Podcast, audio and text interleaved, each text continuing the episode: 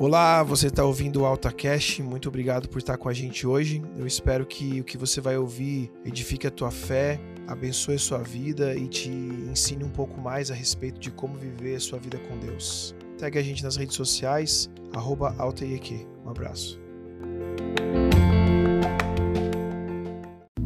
Hoje tenho o privilégio, a responsabilidade compartilhar uma palavra com vocês e de encerrar a nossa série O Evangelho na Vida.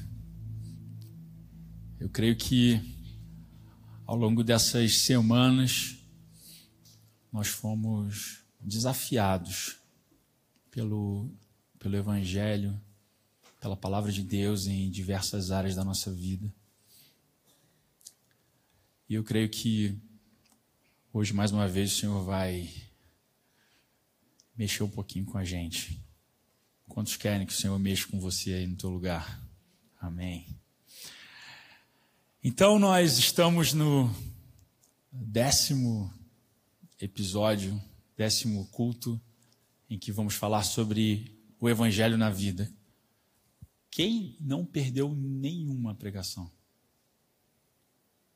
Olha, pouca gente não. Então, alguns não conseguiram vir em todas. Então, vou fazer aqui brevemente, falar um pouquinho sobre o que nós conversamos nessas últimas nove noites, nove sábados. A primeira mensagem que nós tivemos foi compartilhar o que é o Evangelho. Ah, o que é o Evangelho? E teve gente que ficou se perguntando: se você não descobriu, hoje é o dia. Porque é o final da série. Então a gente vai. Quem, assiste, quem assiste série aqui? Quem não assiste? Tá. Então quem não assiste, às vezes ficou meio perdido com esse S e o E aqui. Eu não vou pedir para você levantar a mão, mas passaram dez sábados e você não sabia o que era o S e o que era o E. Então o S é da terceira série que a gente estava fazendo no Alta. E o primeiro episódio foi o que nós falamos, o E de episódio, em relação a quem assiste série, que foi o que é o Evangelho. Teve gente que fez. Ah. O segundo culto, o Carlinhos trouxe uma palavra falando sobre o Evangelho nos relacionamentos, como a partir do Evangelho. E aí no primeiro culto nós trabalhamos algumas questões sobre o que era o Evangelho, essa boa nova, Jesus Cristo, um relacionamento com Ele, e a partir dele, áreas da nossa vida são transformadas. E aí o Carlinhos falou com a gente sobre como nossos relacionamentos devem ser afetados pela vida de Cristo.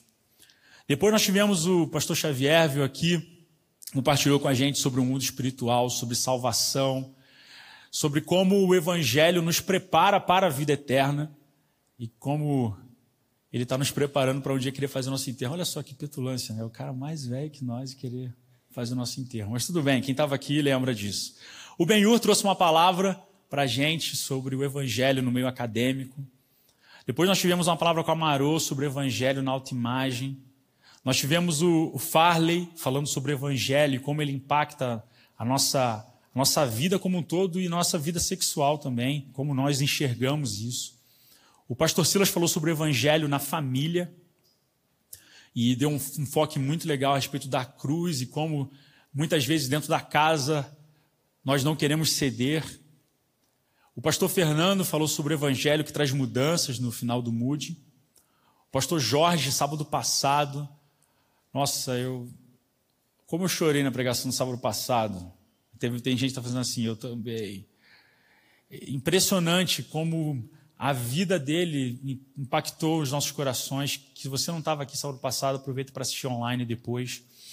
E o evangelho como impacta a sociedade, como a segunda-feira dele chegou e, e, mudou a forma dele enxergar a sociedade, ele perceber que ele de fato poderia ser um agente de mudanças.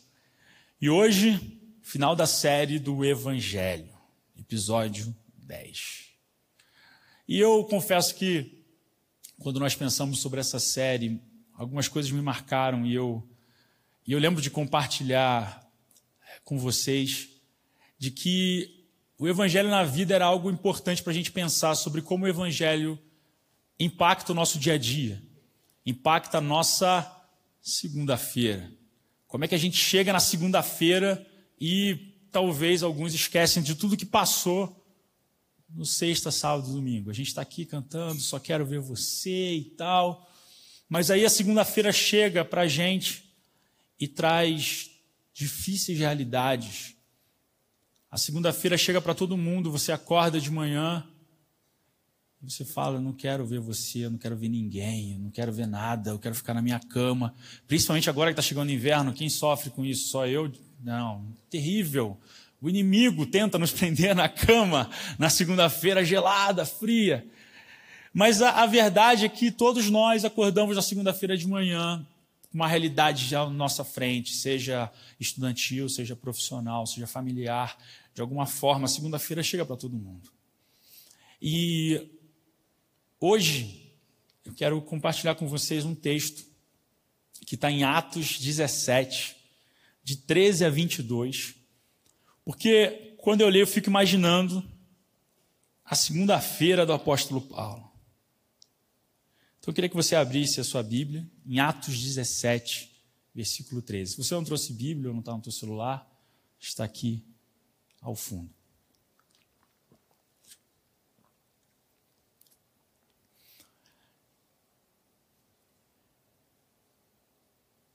Queria que você prestasse bastante atenção, eu vou pedir para nós lermos sentados dessa vez. Eu sei que tem gente que já estava até, né? Vamos ler sentado, porque eu quero fazer algumas pontuações, então você vai ficar um tempão em pé. Quando os judeus de Tessalônica ficaram sabendo que Paulo estava pregando a palavra de Deus em Bereia, dirigiram-se também para lá, agitando e alvoroçando as multidões. Imediatamente os irmãos enviaram Paulo para o litoral mas Silas e Timóteo permaneceram em Bereia. Então vamos acompanhando aí. Se você conhece bem a história de Paulo, Paulo tinha sido preso, já tinha sido libertado. Paulo foi para Tessalônica, deu treta lá, nego perseguiu ele. Aí ele vai para Bereia e ele per perseguem ele também. E daí, vamos, vamos dar um jeito em Paulo.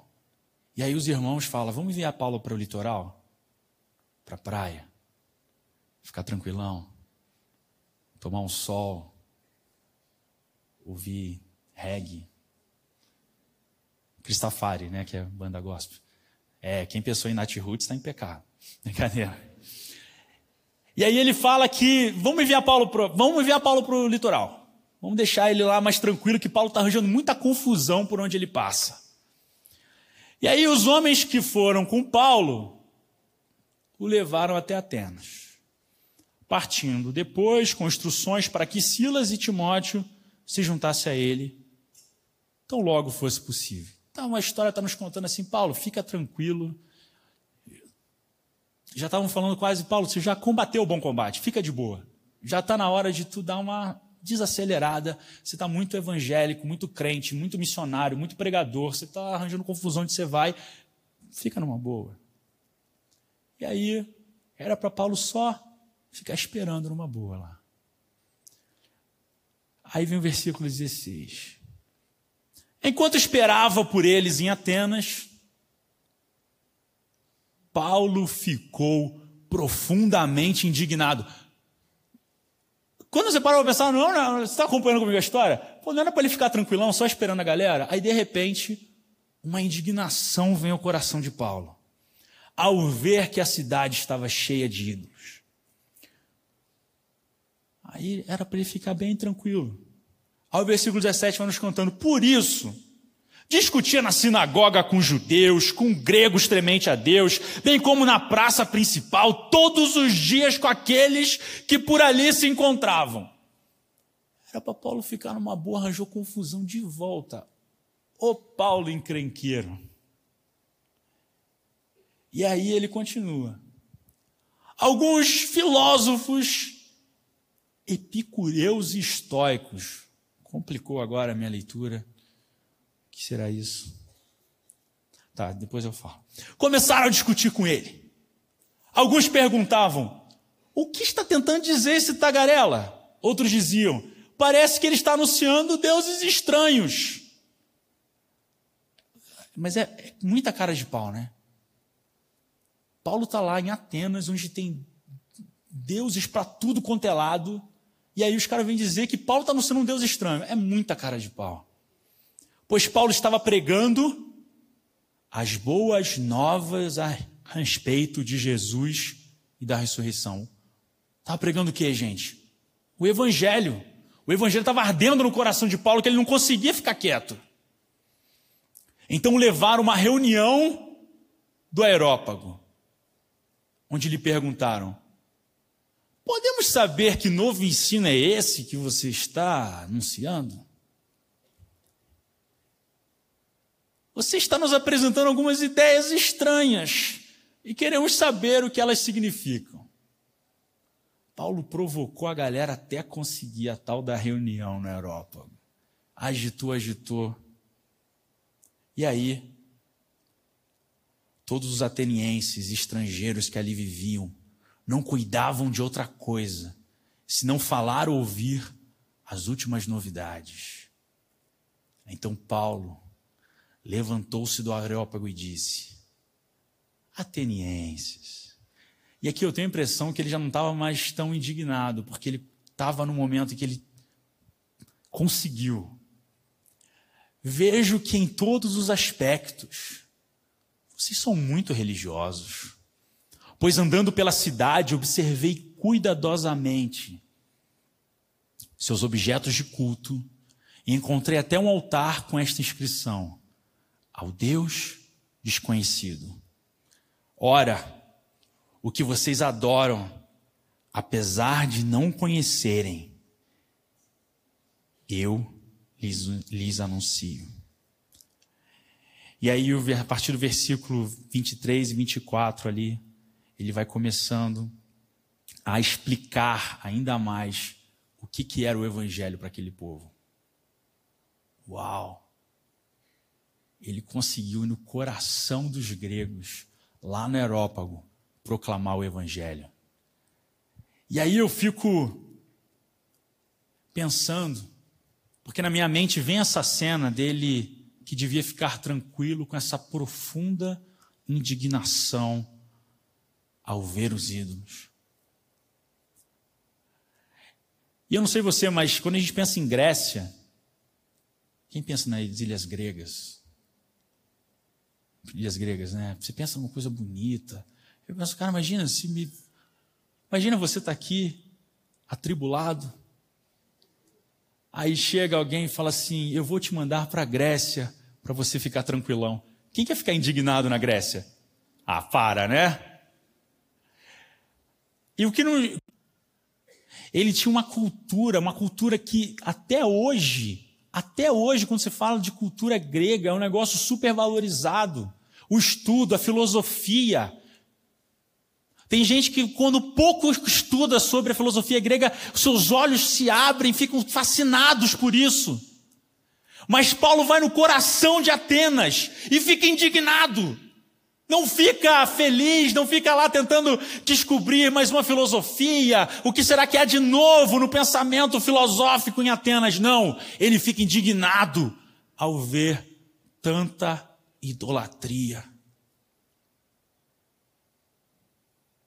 Isso fala muito comigo, porque eu acho que nós nos tornamos uma geração que talvez está perdendo a capacidade de ficar indignada com as coisas.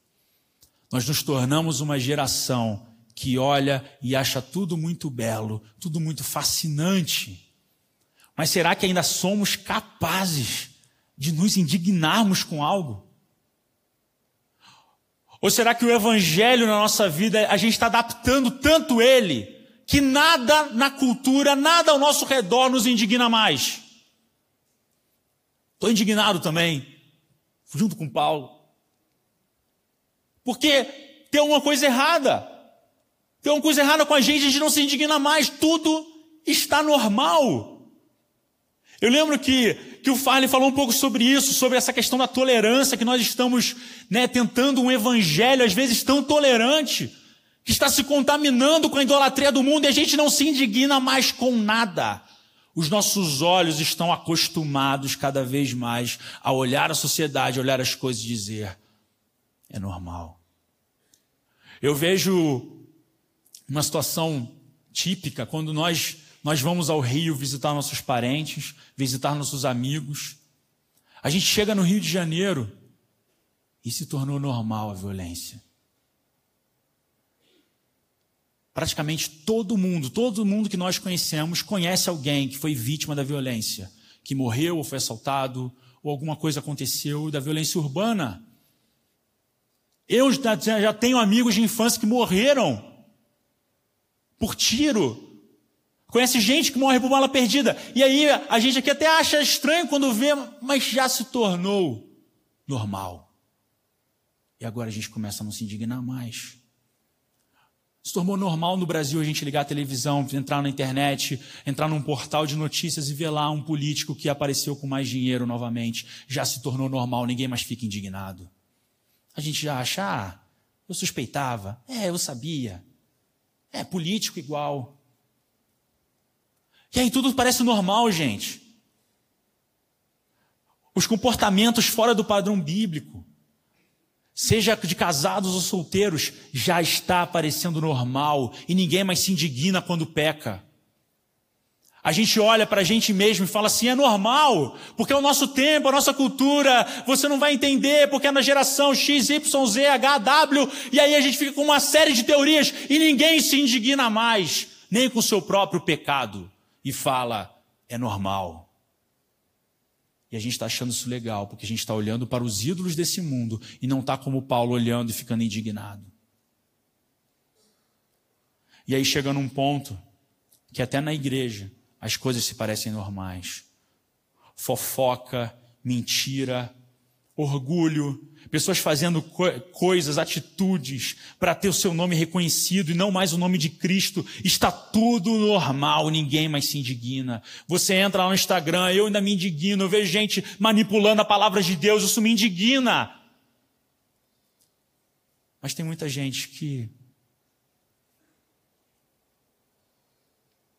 E na verdade, eu não estou pregando como se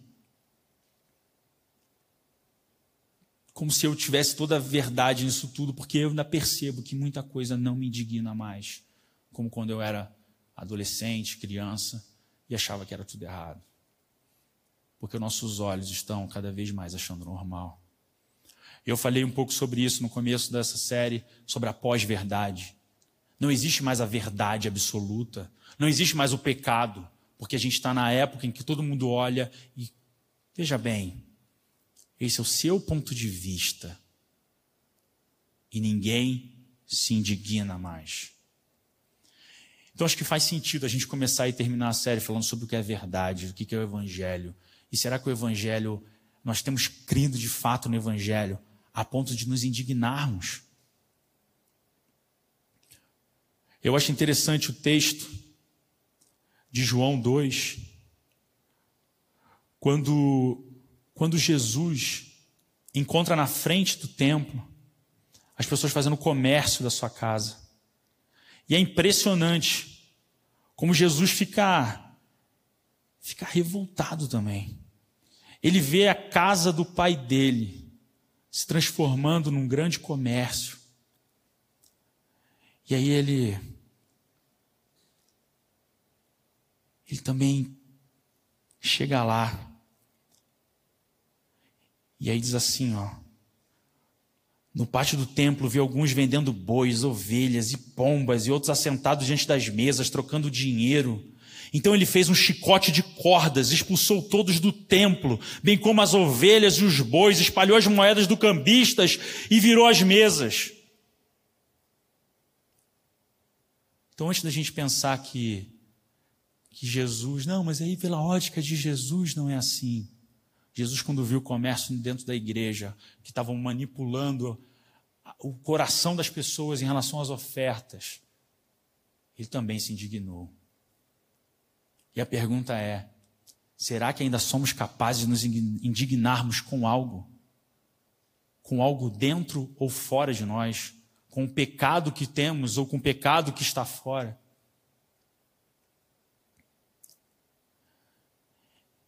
E Paulo indignado, começa a pregar o evangelho enquanto estava esperando a galera voltar. porque o Evangelho fazia parte do seu coração. O Evangelho tinha contaminado ele de tal forma que ele só sabia falar sobre isso. Paulo parece aquela criança que você fala: fica aqui, ó, fica um pouquinho aqui, chega, tá bom? Sossega um pouquinho, fica aqui que eu já volto, a gente já volta. Mas o evangelho estava no coração dele de tal forma que ele tinha que falar sobre isso. E aí o versículo 18 nos fala que alguns filósofos epicureus e estoicos começaram a discutir com ele. Alguns perguntavam: o que está dizendo este tagarela? Outros diziam: parece que ele está anunciando deuses estranhos. Pois Paulo estava pregando as boas novas a respeito de Jesus e da ressurreição. Paulo estava de fato pregando o evangelho. E aí levanta-se contra ele duas correntes filosóficas, os epicureus e os estoicos. Os epicureus dizendo que tudo é composto de átomos e vácuo, me, mecanicismo. A raiz da moral hedonista, onde o prazer é o bem supremo, o mais importante é eu ter prazer, eu ser feliz. Isso está muito diferente do que nós vemos hoje? Será que está muito diferente do que Paulo enfrentou lá? Então, cuidado quando nós falamos assim, é, porque os tempos da Bíblia são diferentes, é, porque na faculdade, porque quando a gente estuda filosofia e tal, e aí, veja bem, não é bem assim, é difícil olhar para as escrituras e tal.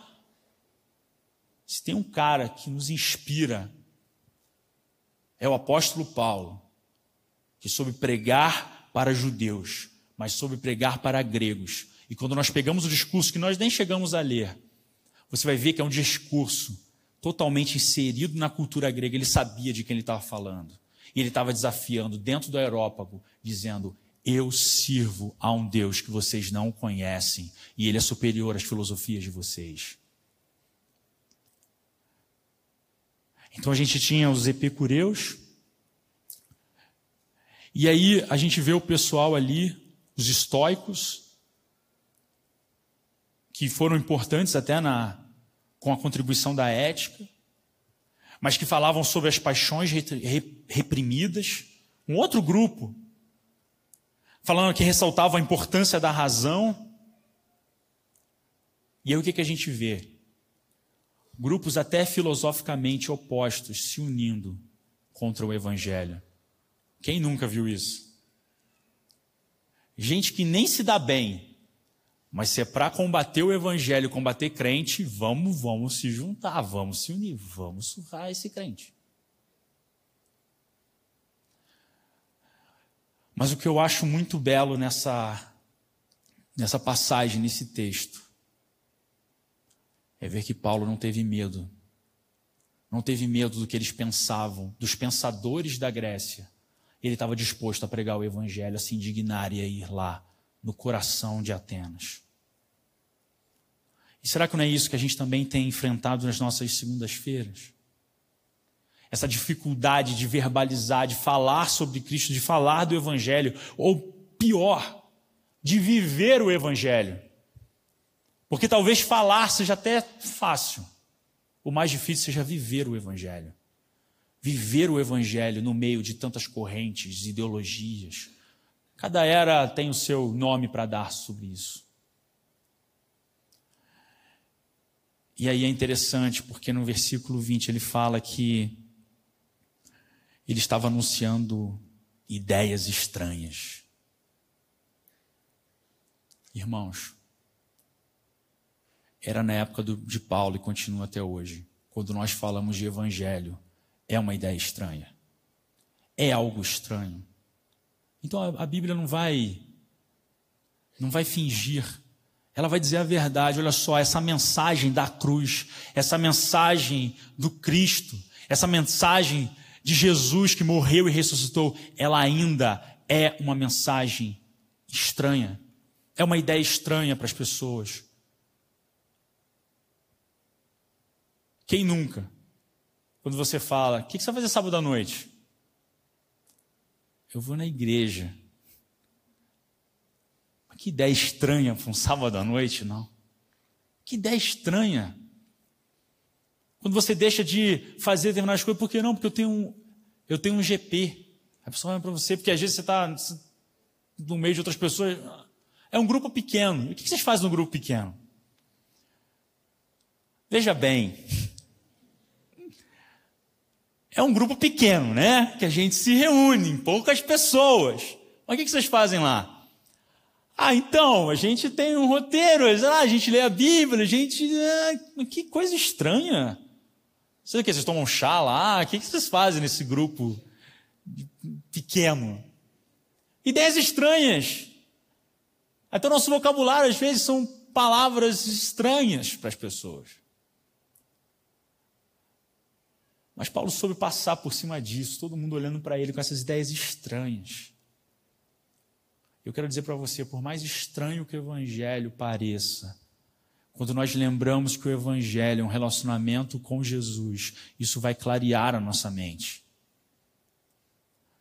Quando vier as perguntas filosóficas, as perguntas, as dificuldades, quando nós lembramos de, desse ponto crucial não sei se eu posso dizer um ponto simples, mas um ponto crucial do Evangelho, que nos é apresentado, que nos é permitido, que o Evangelho é um relacionamento com Jesus, essas outras coisas, essas outras demandas, as coisas estranhas talvez para a sociedade. E para nós mesmos, elas vão começar a ficar mais claras quando nós lembramos que o Evangelho é um relacionamento com Jesus.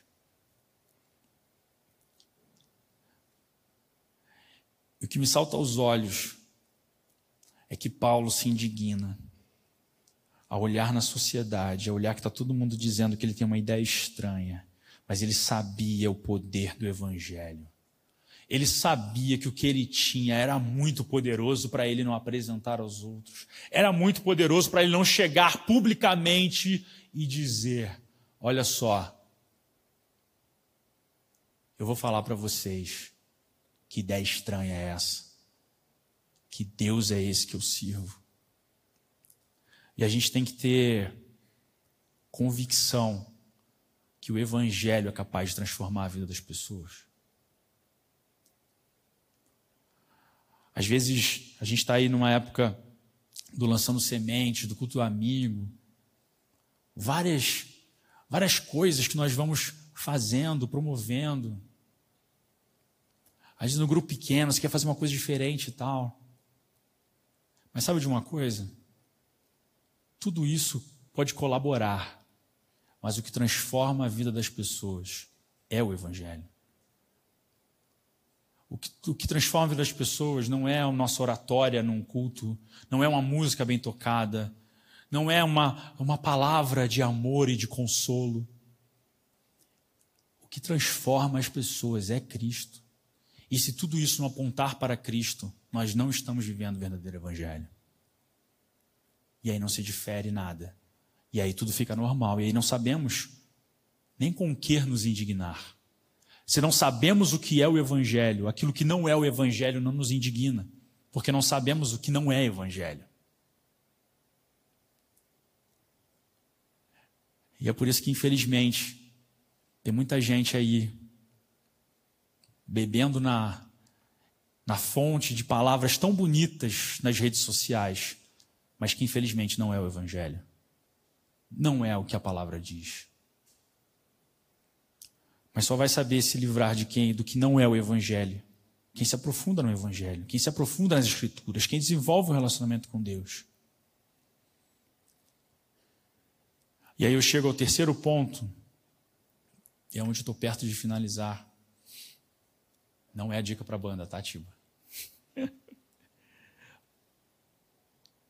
No final desse trecho que nós lemos, diz então Paulo: levantou-se na reunião do aerópago e disse: Atenienses, vejo que em todos os aspectos vocês são muito religiosos, pois andando pela cidade observei cuidadosamente seus objetos de culto e encontrei até um altar com esta inscrição: Ao Deus desconhecido. Ora, o que vocês adoram, apesar de não conhecerem, eu vou lhes anunciar, ou eu lhes anuncio. É muito interessante isso. Porque quando eu vou refazendo a leitura nessa narrativa de Lucas, me parece que Paulo é um cara indignado que está debatendo com todo mundo sem muito. sem prestar atenção, assim. Não parece que ele está meio. Aí ele vai brigando com todo mundo. Mas quando chega aqui, a gente percebe a inteligência desse cara. Porque no meio dessas discussões todas que pareciam que não chegaram a lugar nenhum, Paulo observa todos os deuses, todos aqueles que tinham seu nome, que tinham qual era a sua função no panteão, o que, que eles faziam, por que, que eles deveriam ser reverenciados, por que eles deveriam ser adorados. E aí ele olha tudo ao redor e ele percebe: existe um ponto aqui, existe um ponto, existe uma pergunta que eles ainda não sabem responder. Porque historicamente houve um homem que se levantou no meio de um problema que eles estavam vivendo e fez um sacrifício a um Deus desconhecido. E trouxe resultado para eles. E aí perguntava-se, mas qual foi esse Deus que nos livrou nesse momento? Ninguém sabia. Então falaram, pelo menos deixa um altarzinho para esse Deus desconhecido. E aí Paulo observa que havia uma pergunta. Havia uma pergunta no meio de toda a filosofia, no, mesmo de, no meio de todo o politeísmo, havia uma pergunta sobre um Deus que eles não conheciam. E Paulo aproveita isso para dizer: Eu tenho a resposta. A resposta é Jesus. Mas a grande questão é: Jesus é a resposta. Jesus é a resposta. E a gente tem isso talvez muito claro na nossa vida. A gente sabe disso. Olha, Jesus é a resposta. Jesus é a resposta para todos os problemas. Jesus é a resposta para tudo que eu estiver vivendo. Jesus é a resposta. Mas me acompanhe. Sabe qual é o problema muitas vezes? Qual é a pergunta? O pessoal ficou assim, né? Eu fiz isso no Mais Missões, eu mandei o pessoal dividir em grupos ainda. Jesus é a resposta, mas qual é a pergunta?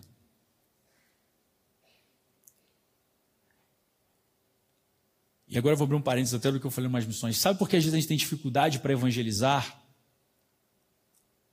Porque a gente não ouve a pergunta das pessoas, a gente só quer empurrar a resposta.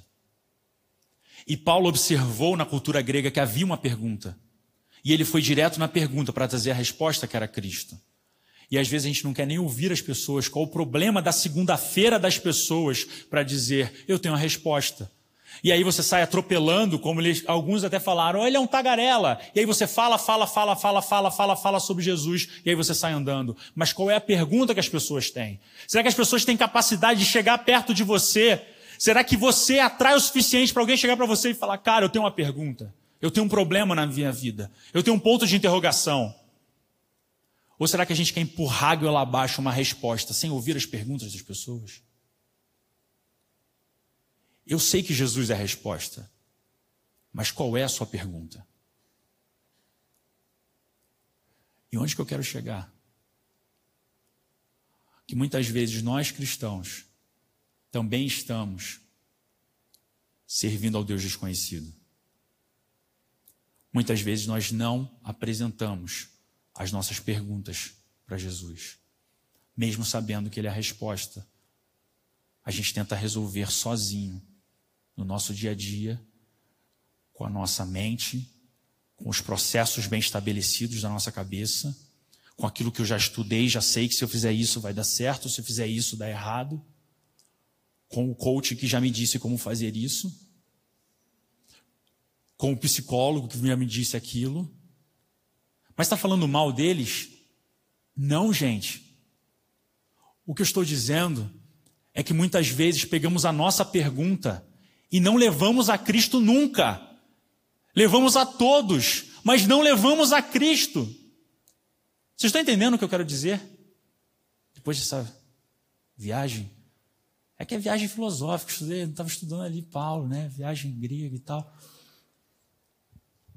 Muitas vezes nós temos a resposta, mas existem perguntas dentro de nós que nós estamos levando para várias pessoas, mas não estamos levando para Cristo.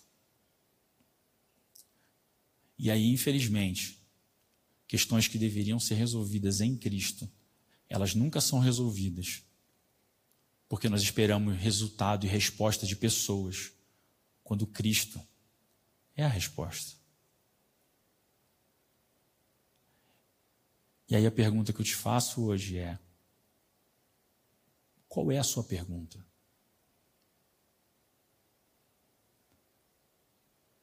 Porque todo mundo tem uma área da sua vida que tem uma pergunta. Você tem uma área da sua vida que você tem uma pergunta. Às vezes a tua pergunta é na sua vida sentimental. Às vezes a sua pergunta é na sua vida profissional. Você pode usar todos os dez temas que nós trabalhamos nesses dias. Você tem uma pergunta na sua vida familiar. Você tem uma pergunta: por que, que você está em depressão? Você tem uma pergunta: por que, que você tem desejos, desejos de morte? Você tem uma pergunta: por que, que você tem desejos incontroláveis muitas vezes? Por que, que você cai no mesmo pecado várias vezes? Você tem uma pergunta. Mas será que essa pergunta tem sido levada para Jesus? E aí, como Paulo está dizendo, atenienses, eu vejo que vocês são muito religiosos. E aí volto à primeira mensagem que nós compartilhamos. Será que nós estamos crendo no Evangelho ou na religião. Porque se perdemos a capacidade de trazer as perguntas para Jesus, é porque talvez tenhamos largado o evangelho. Estamos que nem os atenienses, religiosos, servindo a um Deus desconhecido. Um Deus que não conhecemos mais. Ouvimos falar sobre ele nos sábados, nos domingos, mas na segunda-feira não faz sentido mais. eu posso reafirmar: Jesus é a resposta. Mas hoje o que eu quero te trazer é: qual é a sua pergunta? You